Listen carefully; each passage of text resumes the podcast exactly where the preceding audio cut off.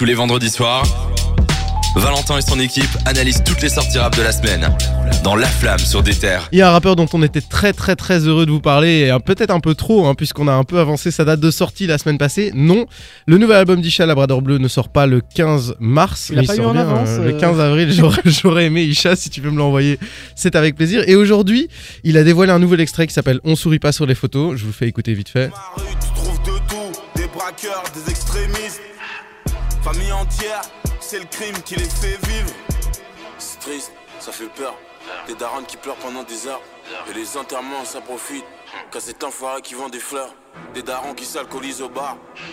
Un morceau assez intense et qui au final résume bien les, les problématiques d'Isha, hein, l'alcool, euh, la famille, euh, des choses qu'on a retrouvées notamment dans euh, son documentaire qu'il a sorti lors de la promotion de cet album, son documentaire qui s'appelle Sourire aux fantômes, un documentaire qui nous a pas mal marqué et Jawad je te laisse en faire euh, le résumé. Ben, tu l'as très très bien résumé, tu l'as très bien introduit.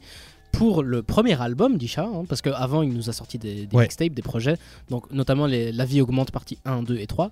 Là ça va être son premier album, Labrador Bleu, et euh, c'est assez cryptique, parce que Labrador Bleu, si on ne sait pas ce, ce que ça définit, on peut être un peu dans le doute, je l'étais, mais grâce à ce documentaire, on comprend qu'en fait Labrador Bleu, ça fait référence à, à la matière dont les pierres tombales sont faites Ouais. faite.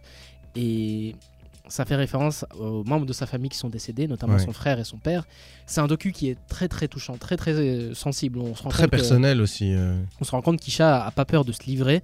Il le fait très bien dans ce documentaire, qui est très bien fait d'ailleurs. hein. On- Ouais. du début à la fin, on est, on Ouais, est la accompagné. réalisation et l'écriture, euh, c'est super bien travaillé. Exactement. Le montage aussi j'ai trouvé il y avait plein de moments de respiration où en fait il y avait du silence. Il parlait et il y avait rien d'autre. Donc il y avait aussi un moment où, euh, par exemple, il filme des SDF et lui il dit en gros qu'il sait pas euh, de quoi euh, allait fait, enfin de quoi demain serait fait, machin. Ouais. Puis en un coup ils te font un gros plan sur une, une affiche qui est écrite et je crois que c'est What's Next, un truc comme ça et euh, du coup ça colle, ça collait bien à ce qu'il lui racontait. Enfin, il y a des trucs comme ça, c'est des petits détails, mais c'était super bien filmé quoi. Le Ouais. fond et la forme est, est très bien travaillé. C'était vraiment un beau documentaire. On a très peu de, de rappeurs qui osent autant se livrer Ouais. euh, dans un documentaire, même dans la musique. hein. Et Isha le fait aussi bien dans l'un dans que l'autre. J'ai beaucoup aimé le fait que Isha, il n'ait jamais glorifié le passé un peu gangster, Ouais, le passé un peu ghetto. Il dit la vérité. Il dit que euh, il, devait, il devait faire des, des- des bêtises pour s'en sortir. Il dit qu'il regrette ça. Ouais. Il dit que Dans le a- documentaire, il dit Je t'en parle, mais j'aime pas en parler. Parce que j'ai pas envie de. Enfin, j'ai pas envie de. Je regrette cette période, quoi. Vraiment, fait. il est assez. euh, il parle de ses problèmes d'alcool ouvertement et sans euh, dire que ouais je faisais la fête, je buvais de l'alcool. C'est pas Ouais. vrai. Il buvait de l'alcool parce qu'il avait des problèmes et qu'il voulait oublier. Et c'est quelque chose qui est très très compliqué à dire, notamment pour un artiste comme il est. Ouais. Et euh, moi ça m'a ça m'a beaucoup euh, plu de ne pas glorifier ça. Il a vraiment décrit la rue comme elle l'était. Donc euh, ça retrace un petit peu toute sa vie, de ses débuts euh, au quartier de, tu peux me le rappeler, Oftenberg. d'Oftenberg Ouais. ou euh, au moment où il a été à Paris. Quand Euh, il a travaillé au SAMU social également. Tout à fait, c'est- vraiment des moments touchants. Hein. C'est un, très très beau documentaire qui, Ouais. je l'espère, va nous amener vers un, album tout aussi touchant. Évidemment, je vous recommande tout le documentaire. Moi, il y, a des scènes qui m'ont marqué. Évidemment, on parlait de l'alcoolisme. Moi, c'est une scène qui m'a vraiment marqué quand il a décrit son alcoolisme. Le décès de son frère aussi. Un moment, euh, pour vous donner une métaphore qu'il utilise, il parle de son frère et de son père.